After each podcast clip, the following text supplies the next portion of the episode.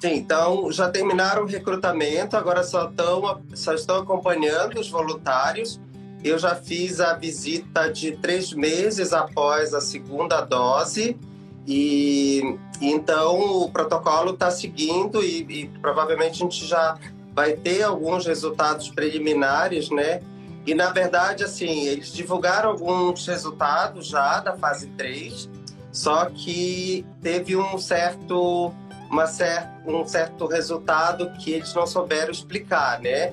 Então, isso foi na semana passada, é, porque eles utilizaram dois tipos de dose, tá?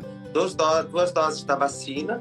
Então, quando eles utilizaram metade da dose e depois a dose maior, eles tiveram uma eficácia maior do que quando eles usaram as duas doses, né? As duas doses completas. Então, a, a eficácia ficou em torno de 60% a 90% né, de proteção dos, dos voluntários. É, então, eles estão tentando é, esclarecer esses dados para poder a, submeter as, as agências reguladoras, tipo o FDA e, o, e a Anvisa também. Né? Então, teve um, um certo problema aí no resultado da, da vacina de Oxford, né? Então a gente está um pouco Entendi. apreensivo, né, nesses resultados e no esclarecimento deles.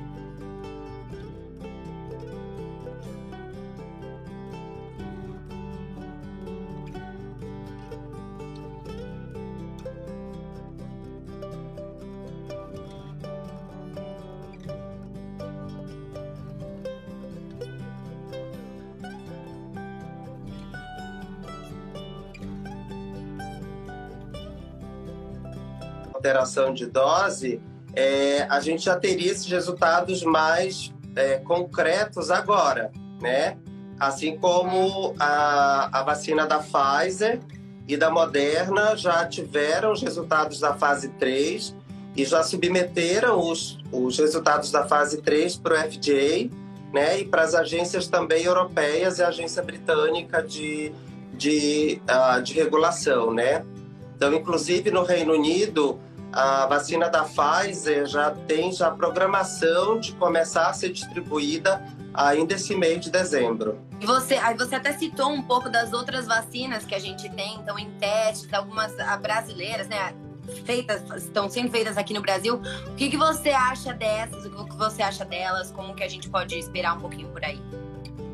É, outra vacina que está bem adiantado o estudo é da Coronavac, né? Que é do Instituto Butantan é, que já está na fase 3, que provavelmente eles vão liberar é, os resultados da fase 3 muito, muito em breve, né? Então a gente já está esperando esses resultados.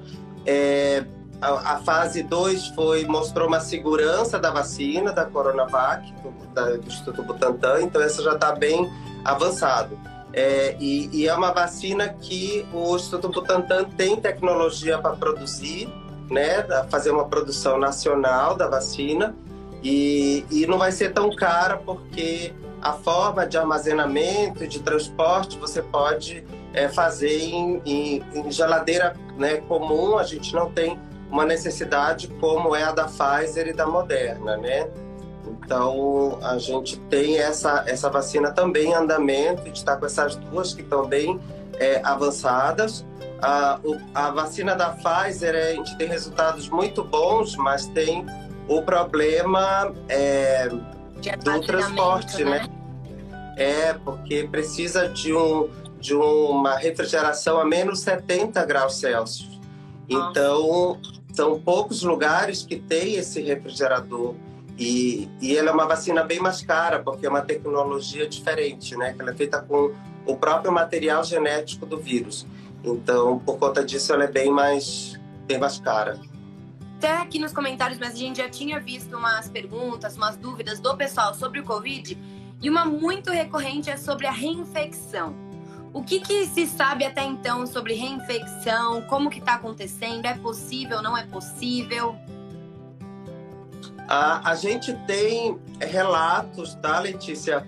É uma coisa que ainda está sendo estudada mas a gente tem relatos de casos de reinfecção. Não é comum, tá? Porque uma vez que você pega, você desenvolve é, imunidade, né? Imunidade celular, que a gente chama imunidade de anticorpos, e isso tem uma certa duração, que tem se observado que dura em torno de três meses ou mais, tá? Mas a gente tem observado alguns casos de reinfecção.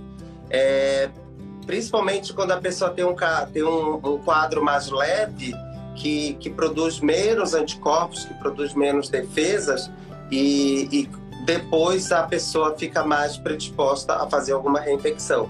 Então não é porque você teve que você vai achar que está livre, né? Nunca Porque mais. você nunca sabe quem pode fazer reinfecção ou não.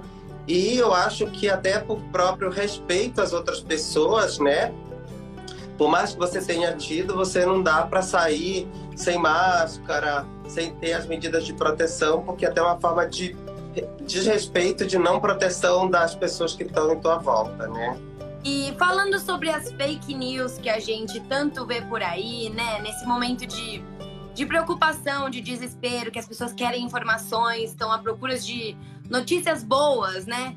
Como a gente lida com essas fake news? Saber o que tá rolando, o que não tá rolando, em que acreditar? É, eu acho que sobre tem muitas fake news, né? Muitas coisas rolando nos grupos de WhatsApp. Isso é muito ruim porque a gente chama que é desinformação. É, de, a, eu acho que uma das fake news que é mais recorrente é sobre o tratamento precoce. Não existe tratamento precoce de, de Covid. A gente sabe que nenhuma droga que, eles, que tem sido usado nesses coquetéis de, de, de, de, de tratamento precoce, tanto os vermífugos quanto a cloroquina, é, já foram comprovados que não funcionam, tá? Inclusive tem um, um, estudo que eu sou um reumatologista, então a cloroquina é uma medicação que vários pacientes da gente usa, né? Que vários pacientes usam e, e foi observado que aqueles pacientes que já usavam cronicamente a cloroquina eles não, isso não protegeu esses pacientes de infectarem, entendeu? Então não existe tratamento precoce, tá? Então já foi comprovado que não não previne, que não ajuda em casos precoces e também que não ajuda em casos graves. É, então essa é uma da, das fake news que a gente mais escuta. Outra coisa também, Letícia, é que é, a fake news de que a, tem pessoas morrendo de outras causas e que está sendo colocado no, no atestado de óbito que foi como Covid, né? Então eles acham que, ah, que os médicos estão é, superestimando o Covid. Isso não ocorre, isso não ocorre, tá? Então a pessoa, claro, tem, tem diabetes, a pessoa tem hipertensão, tem doença de coração, mas é, é seria uma pessoa que viveria muito mais, né? É, viveria super bem controlando essas doenças crônicas, Não, mas que o vírus realmente ele é muito é, nocivo e ele provoca uma doença bem grave e, e provoca óbito sim. Então as pessoas têm morrido de Covid, não é das outras causas. Então essa é outra fake news, é outra desinformação que a gente é, escuta bastante, né? De que ah, o vírus não é tão nocivo dessa forma.